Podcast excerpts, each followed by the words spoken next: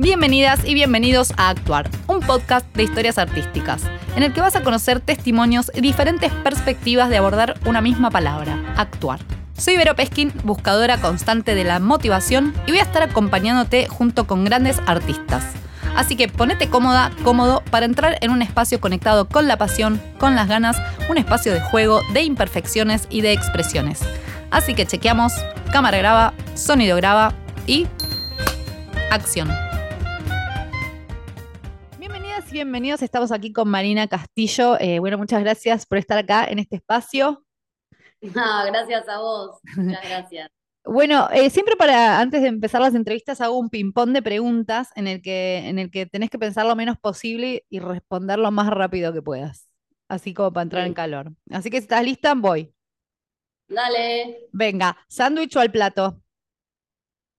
sándwich. ¿Unipersonal o compañía? Uf, eh, me gustan mucho las dos, pero unipersonal amo. ¿Escalera recta o caracol? Recta, Eh, ¿olor a nafta o a pintura? eh, pintura, ¿Escalar o remar? remar, ¿Calecita o colchoneta elástica? colchoneta, ¿Dibujar o garabatear? dibujar, ¿Más miedo a actuar para conocidos o desconocidos? Conocidos, Eh, ¿improvisar o seguir un texto? seguir un texto, ¿Bañarte a la mañana o a la noche? ¿O nunca? a la noche, a la noche. Sos team noche. Yo, detesto bañarme a la mañana, no lo soporto. No, no, eh, noche, no, como que no me puedo acostar si no me baño. Tengo como re, re esa. Ah, El toque, Sí, sí, qué bueno. Me baño siempre. Antes de irte a dormir, Sí, ¿po- sí, ¿post sí. comida? Sí, por lo general, o a veces porque hago yoga y a veces también voy al gimnasio, si no, tipo antes de cenar y ceno, pero siempre medio ahí a lo último del, del día, sí. Bueno, claro, yo si no me baño antes de comer también estoy frita, porque después de comer es como, ah, qué fiaca, Sí, no, por a veces es antes, sí, y cena, sí. de una, y Sí, después cama.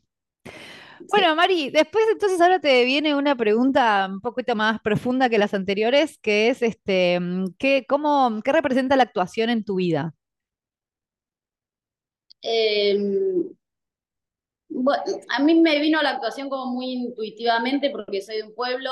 y cuando yo me crié, mi pueblo es muy pequeño y no había teatro, yo no tenía mucha referencia y me, siempre me vino como muy de, de un deseo muy genuino que yo creo en otras vidas y creo que la actuación o me quedó el deseo de otra vida muy marcado o fue como algo que, nunca, que, que hice mucho en otra vida y acá volví a, para seguir aprendiendo, pero porque desde muy chiquita para mí es, es, un, es como un, un sueño actuar, amo, y, pero me pasó desde muy, muy chiquita, ya en el jardín de infantes, siempre quería actuar.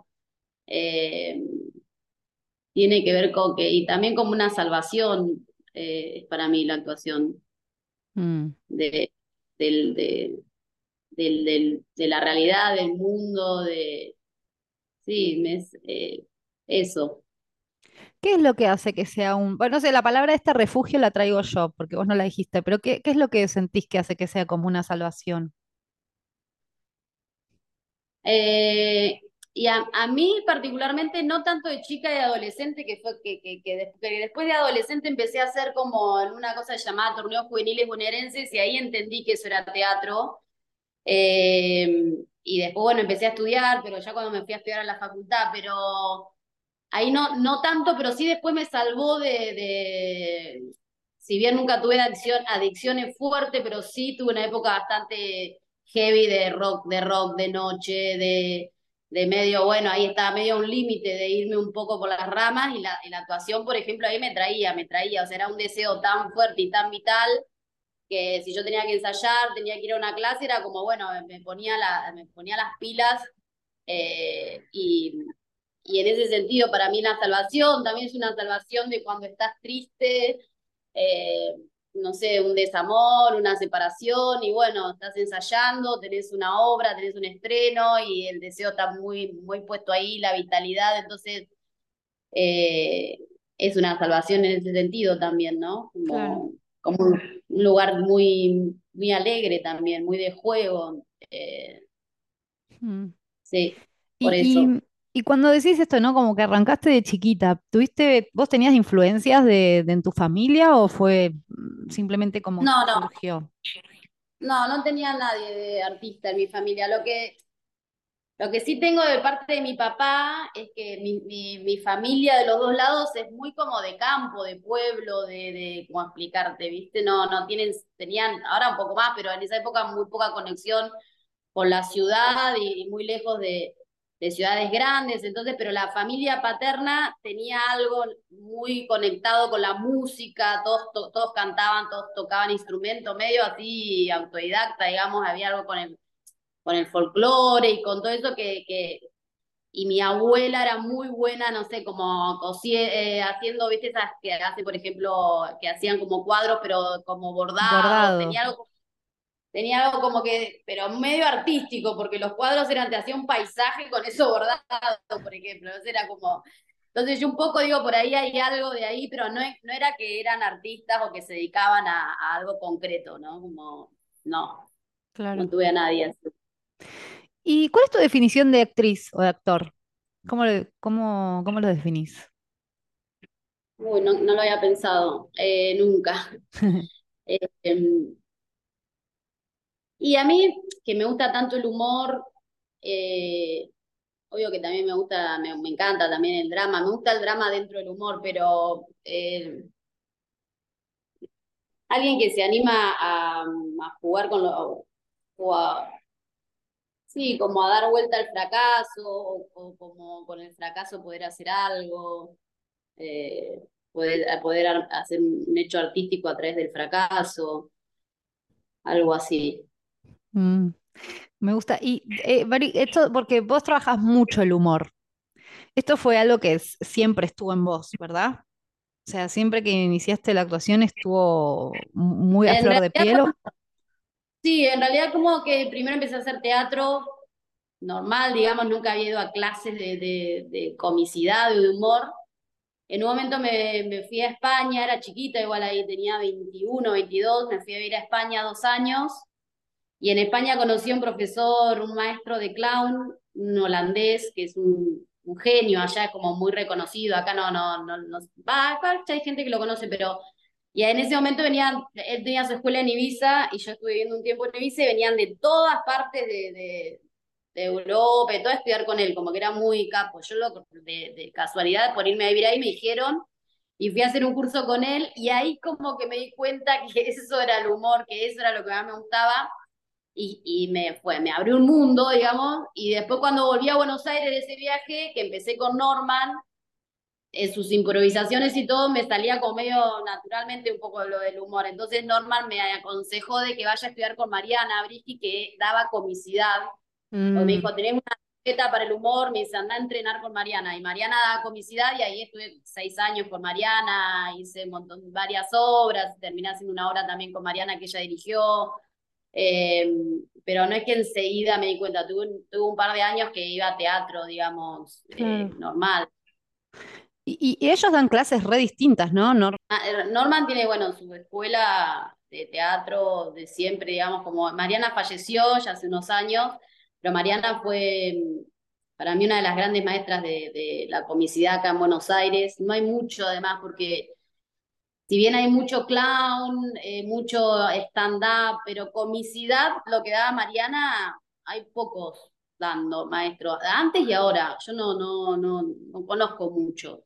Hmm. Sé que Toto Casineira da ahora, hace un tiempo, y, pero eh, y Mariana da, o sea, era como muy específico, o sea, era como todo tenía que, todo, todo tanto el entrenamiento como el armado de escenas y de personajes, eh, tenía que ver con, con hacer reír, básicamente. O sea, como que el, el, ese era como el, el gran objetivo, digamos, lo que trabajabas y, te iba enseñando para ese lado. Norma no, o sea, Norma era por otro lado más de la improvisación, de con lo que a vos te atravesaba en la vida, pero no era que, que era desde el hecho eh, humorístico, digamos. Si bien Norma para mí también es re clown, es re payaso, pero Mariana usabas la estética, o sea, usabas pelucas, usabas, te hacías ver vestuario, eh, o sea, como que todo, todo, la estética, todo inclusive tenía que ver con con la comicidad. Nunca había escuchado clases de comicidad. O sea, sí, esto, clown y un montón de otras cosas, pero nunca escuché este concepto. Me interesa, Sí, está bueno. es re interesante. Yo he dado alguno porque aprendí mucho con Mariana, aprendí mucho, m- mucho sobre todo de, de ejercicios de, de escenario. Y como tengo una amiga con la que trabajo, que ella es profe de teatro, eh, hizo la, la carrera, digamos, entonces sabe mucho de entrenamiento, entonces a veces mucho tiempo y confluimos, o sea, decíamos las dos, ella la parte de entrenamiento y yo daba lo que, lo que aprendí con Mariana de, de escenario. Y está buenísimo. De hecho, cuando eh, nos hemos ido de gira con Feita, por ejemplo, al sur, y en muchos lugares lo combinábamos haciendo un seminario de comicidad de, de un día o dos días de intensivo. Claro, Eh, la comicidad es como eso, tiene que ver con, con el, con el acercamiento a lo trágico y cómo con tu propio fracaso poder encontrar esos propios fracasos de, de cada uno, de cada una, y poder hacer con eso un hecho artístico con Mm, distintas herramientas, ¿no? Y también con un montón de, de ejercicios que tienen que ver con, con el entrenamiento de las clases. claro. Eh, pero a mí me encanta. Bueno, de ahí aprendí mucho con Mariana y mucho de lo que hago tiene que ver con, con eso, con esos años de, de ella. Fue mi gran maestra. También con el profesor en España, él también me marcó un montón. Eh, pero bueno, era clown. Él sí era clown. Él Claro. era como... sí, sí. Mm, Sí, La comicidad, toma, la comicidad toma cosas del clown, muchas, pero, pero no es clown. El clown es, viste que siempre el, el- tu personaje de clown que pasa por distintas situaciones. Es- El, actor, la actriz cómica no, no es, una vez es un personaje, otra vez es otro, no es que siempre el mismo. claro, claro. Tenés otro abanico. Sí, Mm. sí. Em, que eh, vos sos una persona súper autogestiva, ¿no? Como creaste tu, tu, propio eh, unipersonal, digo, y haces como muchas cosas vos desde, desde vos misma. Y mm, a mí me gustaría hablar un poco de eso porque el, en el mundo artístico es re importante la autogestión y a veces cuesta, ¿viste? Como que de repente tenés la idea y que eso se materialice y sea 3D, a veces es como muy complicado. ¿Cómo, cómo fue tu proceso eh, para poder, o tal vez te fluyó fácil y, y nada? Eh, eh, no, fácil no. Lo, lo que sí, yo vengo hace muchos años eh, autogestionándome. Ahora se está viendo como un poco más a la luz, digamos, y también tiene que ver un poco que, que hace un tiempo que empecé a trabajar en la tele, qué sé yo, cosas que me dieron más visibilidad. Claro.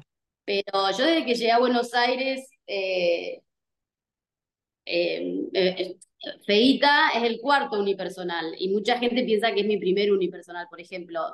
Te, te lo digo en el sentido de que, de que imagínate si hablé remado antes que este es el cuarto, digamos, y es el primero que, que Claro, se ve mucho, digamos. Eh, a mí me pasaba siempre y como que a veces hablo con mis amigas actrices que son buenísimas y que me dicen, no me animo, no sé qué. Yo creo que tiene que ver con que yo no podía estar sin actuar. Yo no iba a quedarme esperando que me llamen, digamos, como para mí eh, actuar es vivir, digamos. Entonces, eh, siempre busqué la, la manera de, de, hacer, es de mucha pasión, no sé, como que también siempre busqué eh, compañeros con quien gestionar juntos. Tuve los primeros cuatro años trabajando con un amigo y director y- que es dramaturgo que se llama Ezequiel Mastin. Con él, con él hicimos cuatro obras, dos unipersonales y dos obras de más personajes. Aprendí mucho, eh, pero siempre fue remando y probando y aprendiendo y errándole y, y por mm, dónde. eh, como que mm, yo creo que tiene que ver recontra con que con creértela en el buen sentido y decir yo a mí yo amo esto y quiero hacer esto. Eh, sí. Y además me encanta porque eh, me lo digo a mí y también digo, seguro que muchas personas se sienten identificadas que esto que dijiste, ¿no? Bueno, ahora como feíta, capaz que ese, ese del unipersonal que hiciste, que es el que más estás teniendo luz, eh, como que más se está moviendo, pero claro, todo eso tiene un proceso que a veces, no sé, como no vemos y uno piensa, ah, bueno, hizo esto y ya está. Y no, siempre no, está sí, como cargado de un montón de laburo, un montón de darte la cabeza contra la pared, de tipo de, de esto, de esta palabra fracaso, tipo, y la perseverancia en estos momentos y en estas cosas es como clave, ¿no? Más allá de que, digo, porque me pasa a mí que a veces tengo como esto que decís de la esperanza, esto de creértela, perdón, dijiste esto de creértela. Digo, a mí me cuesta mucho a veces sostener eso, ¿viste? A veces digo, ay, sí, esto está buenísimo, y al día siguiente digo, esto es una mierda, y al día siguiente, no, pero está bueno. Entonces digo, poder estar perseverando a través de todos esos momentos que, que, a uno le van a agarrar hasta poder crear o lo que, y, y, y, mm, y poder conseguir eso, ¿no? Actuar más allá de si estés trabajando en un programa de televisión o en el teatro de la esquina, como también como validar eso. Sí, sí, tiene, e- es difícil, es como vos dijiste, el momento que te repinchás y tiene que ver con el estado de ánimo también para mí, tiene que ver con tu estado de vida eh, eso, eh, tiene que ver un montón con, con eso, porque en realidad es confiar en lo que estás haciendo, en confiar en vos, en confiar en que tenés ganas de contar algo, que tenés cosas para decir, que Mm, eh, no esperar tanto el resultado, no estar esperando el resultado, sino como el hacer, disfrutar de eso. mm, Eh, pero sí, no, no, no es para nada fácil. Eh, pero yo ahora tengo 46 años y el- eh, eh, bueno, desde el año pasado es la primera vez que yo no la tengo que remar tanto, ya casi nada la remo para llevar gente al teatro, por ejemplo, para que vaya gente al teatro. Pero yo he estado, eh, por eso te digo, hice muchas obras independientes, las cuales todo el tiempo era, tocó, venía a ver, me tomaba, estoy haciendo esta obra, pa, pa, pa, pum, pum, El pum, volanteo. el volanteo era porque, porque el, el teatro independiente tiene eso, no solamente que es difícil el proceso, creer, confiar, poner dinero, poner tiempo, ta, ta, ta, y saber si va a estar bueno o no, sino que después una vez que, que estrenás, es quién va a ir a verte, ¿no? Porque llega un momento que todos tus conocidos ya está, ya la vieron, y decís, bueno, hice un recontra mil esfuerzos, o sea, un montón de cosas me la rejugué, y capaz que, ¿entendés? Como siempre lo he hablado con un montón de amigos actores y actrices que a todo el mundo le pasó lo mismo, le pasa. eh, eh, yo por eso ahora últimamente estoy muy recontra mil agradecida de que hoy por hoy, o sea, con el flyer en Instagram la gente se, se llena, feita, está muy bien, de, se agotan, en agosto sacamos y toda, la primera semana ya no había entrada para ningún sábado de agosto. No, Pero bueno, vengo haciendo un laburo, claro. viste, como que por un lado sí, re- obvio, recontra agradezco, pero por otro lado soy consciente que tiene que ver con la remada que vengo haciendo hace 20 años. claro. Entonces, eh, es eso, pero, pero me- lo, más, lo más concreto es ser enfocado y perseverante para mí, Mm, sí. como, y, y confiar en lo que estás haciendo y que te guste lo que estás Mm. haciendo. Se juegan un montón de cosas que yo en ese sentido también soy consciente de privilegios, de... Yo en esos 10 años anteriores de empezar a trabajar en la tele, tenía un trabajo que me permitía económicamente poder hacer las dos cosas. Hay gente que tampoco puede, digamos, porque también es eso, ¿no? Como uno tiene que vivir, ni hablar la Argentina, ni hablar la economía. Entonces, si tenés un trabajo de ocho horas que no te permiten irte a ni, ni... Yo siempre tuve mucha suerte en, eso, en ese sentido, como que tuve trabajos donde iba cuatro horas, ganaba bastante bien, si me tenía que ir a grabar un día o un ensayo podía avisar y me iba, como que tuve también algo ahí de, de mucho privilegio y eso también como recontra mil agradecida, porque eso es otro tema además, ¿no? Como, Sí. o poder tener la plata para comprar, no sé, un, una, una, una tela para hacer una pantalla para tu obra, como... Claro. Na- acá en- eh, está, es complicado en Argentina, no es que hay subsidios, que hay mucho, así nomás, y que no, o sea, como que hay otros lugares que te dan muchas más posibilidades. Eh, entonces Sí. es re difícil. Y, y también esto, ¿no? Como te iba a preguntar un poco cómo fue, capaz que es medio generalizada la pregunta, pero cómo llevaste tu salud mental con respecto a la profesión, porque a veces entramos en un modo también muy exigente o de mucha frustración que, hace que abandonemos, diga- digamos, en, la mitad de los procesos. Yo lo pregunto porque a mí me ha pasado eso como que dije, no puedo más, como que me agoté y bueno, las ganas esto de abandonar, de decir basta hasta acá. Y bueno, preguntarte un poco vos cómo, cómo llevaste esos momentos. Eh, tengo, la, tengo mi psicóloga, pero ah, yo lo que más tengo y lo que más me, donde más me apoyo, yo soy, practico budismo, soy budista de la Soka Gakkai, no sé si la conoces, No, una organización de, es una organización de budistas laicos, no es que hay monjes, no hay nada, es todo, es todo, somos iguales ahí, digamos, pero es una filosofía de vida que, que en realidad lo que no le, no le pedís, ni, ni le invocás, ni, ni le rezás a nadie, ni a ningún Buda, ni a ninguna deidad, ni nada, sino que invocás a tu propia vida, a tu propio potencial. Eh, y es toda una filosofía de vida donde hay un montón de material para estudiar, para leer, donde hay grupos donde se puede ir, es totalmente gratuito, grupos donde se puede ir a practicar acá en Buenos Aires, que es, a través de hacer un mantra, pero además estudiar, juntarte a estudiar y te, te, enfoca para, es concreto, baja la vida cotidiana, no es algo que es volado y estar meditando y nada más, sino que es muy una filosofía de vida. Claro. Eh, que lo que es el mantra que se dice es Namyo Horenge Kyo, que es la ley de causa y efecto. Mm. Eh, eh, nosotros generamos causas todo el tiempo con nuestras palabras, nuestras acciones y nuestros pensamientos, y eso trae efectos a nuestra vida, ¿no? Entonces, si mm. tenés un estado de vida elevado, vas a generar causas positivas, y si estás mal, vas a generar causas negativas. Es re lógico, si vos pensás mal, te van a pasar cosas malas, si pensás bien, te mm. empiezan a pasar cosas lindas, o sea, cambiar la energía y, y el pensamiento. Muy básicamente, muy básicamente, la práctica enfoca mucho eso y a elevar tu estado de vida. A mí el budismo me cambió la vida cuando lo conocí y es, y es mi herramienta recontra, recontra mil para mi profesión, mm. muchísimo. Eh, y es una cosa de, de hacer todos los días, además. Entonces eso te da hacer el mantra todos los días, entonces también te da una cosa de voluntad, de disciplina, eh, tener tu, grupo donde vas a, estudiar la filosofía, donde compartís también tus, tus fracasos o tus caídas o lo que sea, como se quiera llamar, de lo que te esté costando. Entonces, nada, es como muy completa la, la filosofía y esa es una de las herramientas para las, para las cuales siempre me sostuve para, para no, no, no caer, digamos. Mm.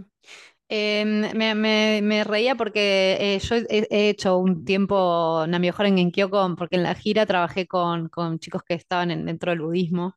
Este, Así ah. que he hecho mis largas meditaciones. Después nunca más, nunca me enganché en, retomar. Después como que hice meditaciones por otro lado y tal. Pero bueno, ahora como, como que hablas y me, me, vuelvo a acordar de todos esos momentos. Pero la meditación es clave para mí también. Eh, Sí, bueno, es como cada uno encuentra en la meditación, digo, hay miles de opciones y cada uno va probando su manera, ¿no? Yo también hago yoga, además, pero eh, que otro tipo de meditación, más como más para adentro, con ojos cerrados, a mí que es con ojos abiertos, el mantra, y además, bueno, todo lo que significa estudiar la filosofía y entender de qué va, porque uno hace conclusiones de lo que piensa que es el budismo, con todas las ideas que tenemos de los budas y no sé qué, y como que nada que ver con lo que realmente es la práctica en sí.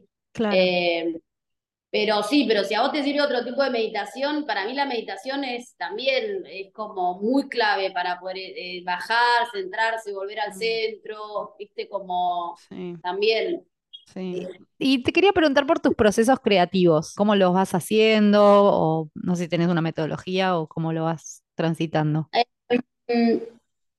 los, los más potentes que son los unis, que son los que casi siempre, no, casi siempre no todos salieron de una idea de lo que me estaba pasando en ese momento y que quería contar con lo que me estaba pasando en ese momento. Eh, y mm, Feita, por ejemplo, yo tuve 11 años un trabajo este que te conté, que me dio mucha estabilidad, pero que no tenía nada que ver conmigo. Eh, ganaba muy bien, era muy cómodo, muy cómodo, pero yo en un momento dije, o suelto esto y me dedico a la actuación, o, ¿entendés? Pues en un momento me empezaron a salir como bastantes trabajos y ya me costaba, aunque haya buena onda, ya no podía pilotear más los días ni nada. De hecho, una vez, eh, un año me tuve que sacar un, un año de sin goce de sueldo, pues me salió una tira para grabar y no podía ir nunca directamente. Entonces, claro. y cuando volví, cuando volví el segundo año, dije, uff, me costó, porque imagínate, un año viviendo solo de la actuación, volví, era, ¿qué hago acá? Claro. Em, y bueno, y, y, dejé, dejé, fue la decisión de mi vida, porque eran, fueron 13 años de todo seguro, todo bárbaro, y es soltarte al vacío, decir, bueno, voy a, voy a vivir de siendo actriz. Claro. y, y, en ese proceso y en ese proceso empecé a escribir Feita con, con otra amiga, Caro Barbosa, que la, la coescribimos, que es dramaturga ella.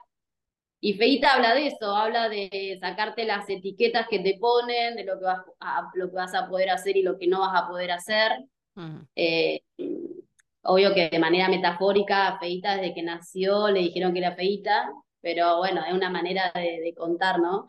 Pero por ejemplo, en esto del, proceso creativo que decís, siempre tiene que ver con eso, como de lo que, de lo que me pasa, siempre busco, a mí me gusta escribir, pero no, no soy dramaturga y, sinceramente ni en pedo, ni ahí podría yo escribir una obra con una estructura que, que por eso siempre busco a alguien que me, que me lo arme, que me acompañe, que sume, eh, los cuatro uni tuvieron que ver con eso, los anteriores los escribía con Ezequiel. Eh, y después, con Ezequiel escribíamos y él me dirigía y hacíamos la, producción juntos.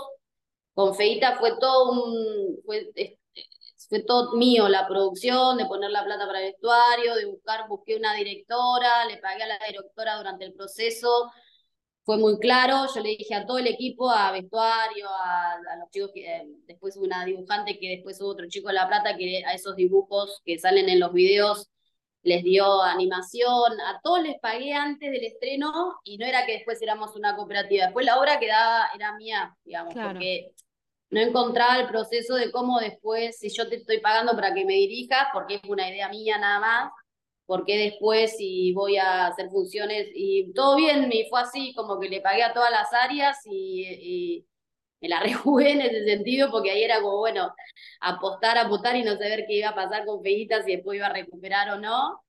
Eh, sí, una inversión, fue una inversión. Claro, inversión, una inversión.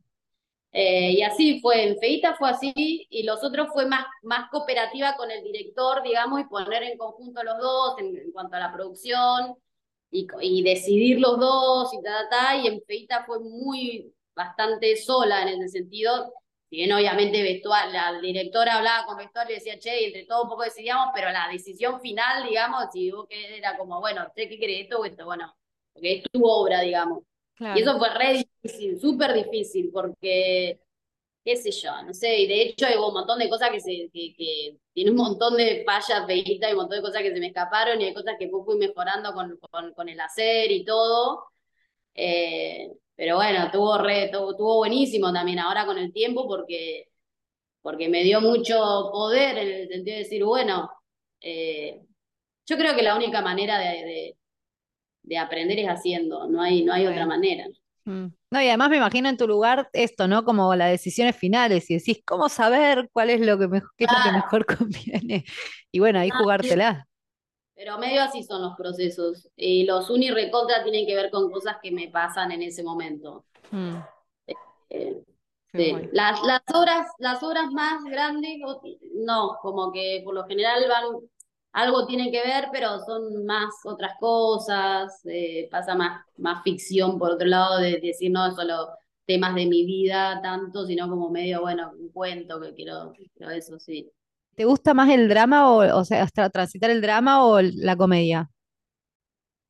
No, me gusta, la, me gusta mucho la comedia. Me encanta que la comedia tenga drama, o sea, me encanta que la comedia sea profunda en, en, en, el, en el mensaje o, de qué se trate, digamos, pero mm, no me gusta ir a ver, no me gusta, por ejemplo, una obra, ir a ver una obra y que no tenga nada de humor. No me gusta. Dramas por drama. Ok. Mm. Te voy a hacer trabajar, Mari.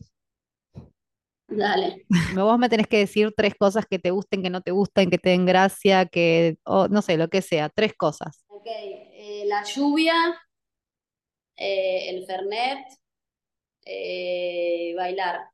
Lluvia, Fernet y bailar. Ok, entonces en toda esta improvisación de historia que vamos a ir haciendo, tienen que aparecer en algún momento estos elementos. Dale. Tres, dos, uno, va. Estábamos en el campo, en el cumpleaños de una de mis mejores amigas, era una noche de tormenta y se cortó la luz. Nos queríamos matar porque eh, no podíamos, teníamos toda la, música, todo, estábamos todos ahí los invitados. Y bueno, empezó a llover, a llover, a llover fuertísimo. Empezamos a buscamos algunas velas que había en la casa, en la casa que habíamos alquilado para festejar el cumple. Eh, una estancia Era una estancia divina y bueno, el único problema es que todavía faltaba llegar eh, la persona que traía el alcohol. Este, entonces estábamos con todos los invitados, todos listos, pero me faltaba el Fernet para entregarle básicamente a todos los invitados.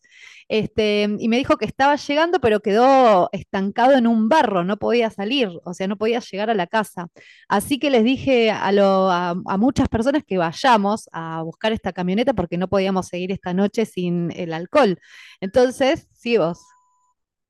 Entonces le gustaba, le gustaba tanto el Fernet que salieron bajo la lluvia, la tormenta en el campo, había relámpagos inclusive, estaban como todos los animales alborotados, se escuchaban los, chanchos, las gallinas, todos como acá, porque había mucha tormenta, y así todos se la jugaron y salieron por el campo todos embarrados a buscar la camioneta para recuperar a la persona, pero más que nada el Fernet. Eh, porque bueno, era la manera de, ya que no había luz, no sé, podíamos cantar, podíamos con las velas, yo. Entonces, este, bueno, salieron ahí bajo la lluvia con los animales top y llegaron finalmente a esta camioneta. Eh, llegaron como 10 personas y tenían como un montón de botellas de Fernet para llevar a la casa, pero estaban todos muy cansados, muy agotados y estaban desesperados por tomar. Así que le dijeron al de la camioneta que ponga la música al mango y se pusieron a hacer una fiesta ahí en el medio de la lluvia, en el medio con, con el Fernet ahí y bailaron toda la noche en el campo bajo la lluvia. Metiste el bailar ahí justito. Bien, sí. Había que bailar ahí. ¿Eh? Claro, tenías que meter la palabra justa o la idea del concepto. Mm, acá vale todo, esto es muy free, ¿viste? Lo vamos armando entre, lo que se puede.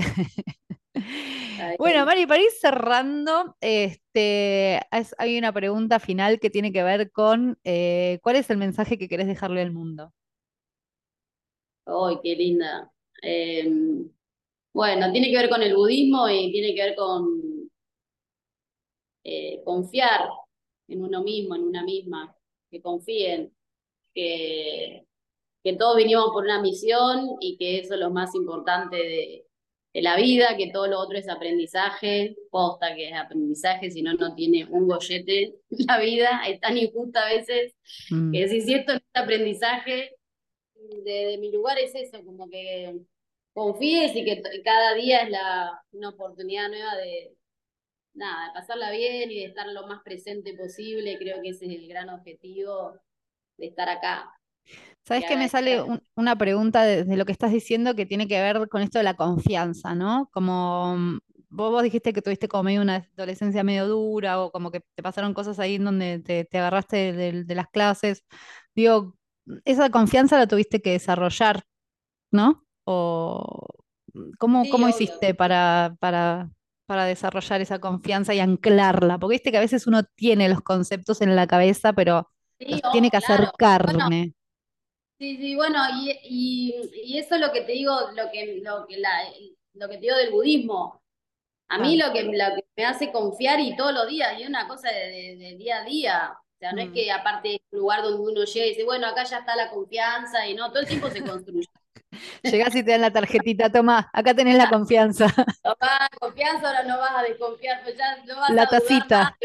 Claro, tomate un cafecito con la tacita que dice confianza. Siempre vas, yo creo que mm. todo hasta que, no, hasta que nos morimos, dudamos. Claro. Eh, el budismo tiene eso, que todo el tiempo te hace trabajar y todo el tiempo te hace volver a, tu centro, a tu potencial y a, eso, a confiar. Mm. Este, Hermoso. Porque sí, porque si no los conceptos son eso, son conceptos que son re lindos, son hermosos. Es como, bueno, hay que ser positiva, hay que estar bien, la vida es para adelante, bueno, pero ahí después abro la puerta de la calle y la vida es un quilombo y me duró cinco minutos el positivismo. Lo que hace el budismo es darte una herramienta concreta, muy concreta, para que eso no se te evapore todo el tiempo. Mm. ¿Eh? Entonces, con respecto a esa pregunta, es, es mm. contra eso, la práctica. Alimentar. De yoga, con yoga también un montón. Pero sí. De una. Sí, sí. Eh, ¿Querés pasar chivos? Eh, bueno, Feita ya está agotado. Yo fui a ver Feita, recomendadísima, es, espectacular, me reí como, nunca. y pasa mucho esto que, que contás de que hay mucho humor, pero desde desde, no sé, desde cosas, no sé si trágicas, pero como con mucho contenido, esa es la palabra. Eh, y es una obra que es muy graciosa y te pasan cosas, como que te deja pensando un montón. Eh, así que está buenísima. Si quieres pasar chivos de eso, de otras cosas que tengas, de clases, lo que quieras. Sí, eh, Feita vuelvo ahora en octubre, todos los sábados hasta fin de año, hasta diciembre, creo que hasta el 2 de diciembre el último fin de, los sábados 8 y media, 20, 30 horas en NUM Teatro, Ramírez de Velasco 419. Un teatro divino. Eh, y además, sí, además ahora eh, vamos a estar varias fechas en octubre, y después creo que en noviembre en otras, pero ahora en octubre vamos a estar en, con Feita en Palomar, en La Plata, en Banfield y en, no, en dos lugares más. Pero bueno, si el que, el que o la que quiere está interesado, está en mi bio, está ahí el, el link y ahí están todas las fechas de todos los lugares. Así que eso, si quieren venir a alguno de los lugares, eh, buenísimo. Sí, vayan. ¿Y querés contar algo más que yo no te haya preguntado? Por ahora no. Tengo algunas cosas del año que viene, pero bueno, nada, como quiero un poco, todavía no, no puedo contar mucho, estoy empezando algunos procesos nuevos de ensayo y eso, pero nada, no. Estoy contenta, digamos, re contenta, un año súper lindo. Eh, también con lo de la tira, bueno, ahí que vos fuiste con Agus al teatro, aún, nos teníamos de las redes de tirarnos buena onda, pero nos conocimos concretamente en ATAB eh, y ahí pegamos muchísima más onda. Y nada, está también, está buenísimo, ahora está terminando, fue una re experiencia, así que nada, un año hermoso. Qué lindo. Bueno, felicitaciones por todo tu gran laburo. Bueno, muchas gracias por la invitación. Mil, mil gracias, Maru.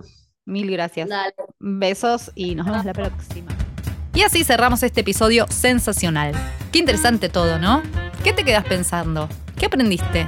Contame que me encanta saber. Fue un placer haber atravesado tus oídos y o tus pupilas generando un mundo de sensaciones. No te olvides de compartir estos episodios con mucha, mucha, mucha, muchísimas personas. Soy Vero Peskin y esto fue Actuar, un podcast de historias artísticas. Gracias y te espero en el próximo episodio.